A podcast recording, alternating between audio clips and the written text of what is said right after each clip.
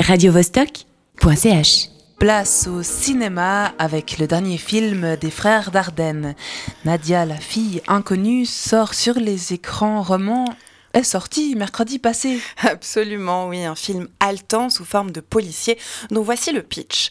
Une fille est retrouvée morte près de la rivière, à deux pas du cabinet où exerce Jenny, une jeune médecin interprétée par l'excellentissime Adèle Haenel. Avant d'arriver là, la fille avait sonné à la porte du cabinet de Jenny, mais l'heure de la fermeture était passée depuis longtemps et la jeune médecin avait interdit à son stagiaire de lui ouvrir. Tu ne dois pas laisser les patients te causer une fatigue qui t'empêcherait de bien les soigner, avait-elle dit. Un peu plus tôt dans l'après-midi, elle lui avait donné cet autre commandement. Tu dois être plus fort que tes émotions si tu veux bien soigner. La suite de l'histoire va l'employer à la contredire. Parce que très vite, Jenny va comprendre que cette décision de ne pas ouvrir la porte a eu pour conséquence la mort de la fille. Elle découvre par ailleurs, lors d'un interrogatoire de la police qui mène l'enquête, que la défunte n'a pas été identifiée. Faute d'avoir pu la sauver, Jim, Jenny se met alors en tête de la sortir de l'anonymat pour lui permettre au moins d'être enterrée parmi les siens. Voici un petit extrait de la bande d'annonce.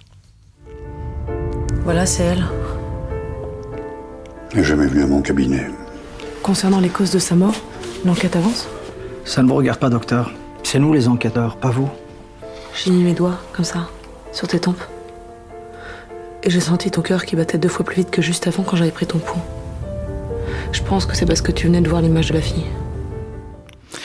Obstinée dans sa quête qui lui donne une stature quasi christique de gardienne du bien commun, Jenny se transforme en détective du dimanche. Selon un principe qui rappelle celui du film Deux jours, une nuit, des frères Dardenne toujours, cette enquête opère comme un révélateur des formes les moins visibles de la misère sociale. La misère sociale a toujours été un thème central euh, du cinéma des frères Dardenne, je crois.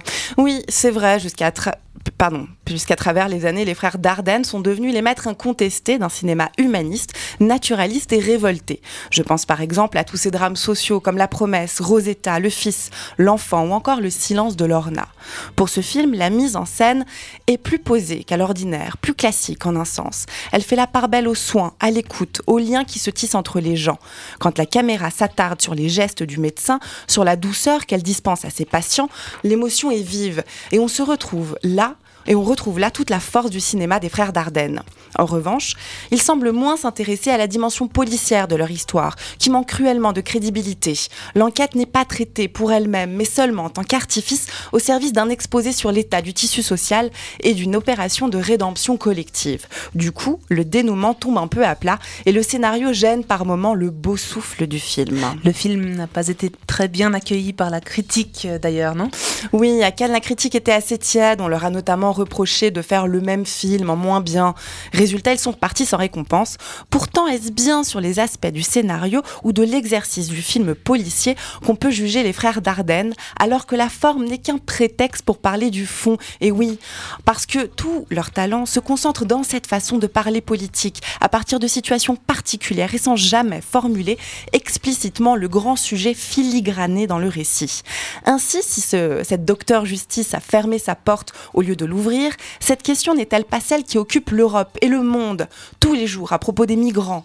Une affaire de frontières, de limites, de dehors, de dedans, de l'autre ou de l'indifférence? Voilà de quoi méditer.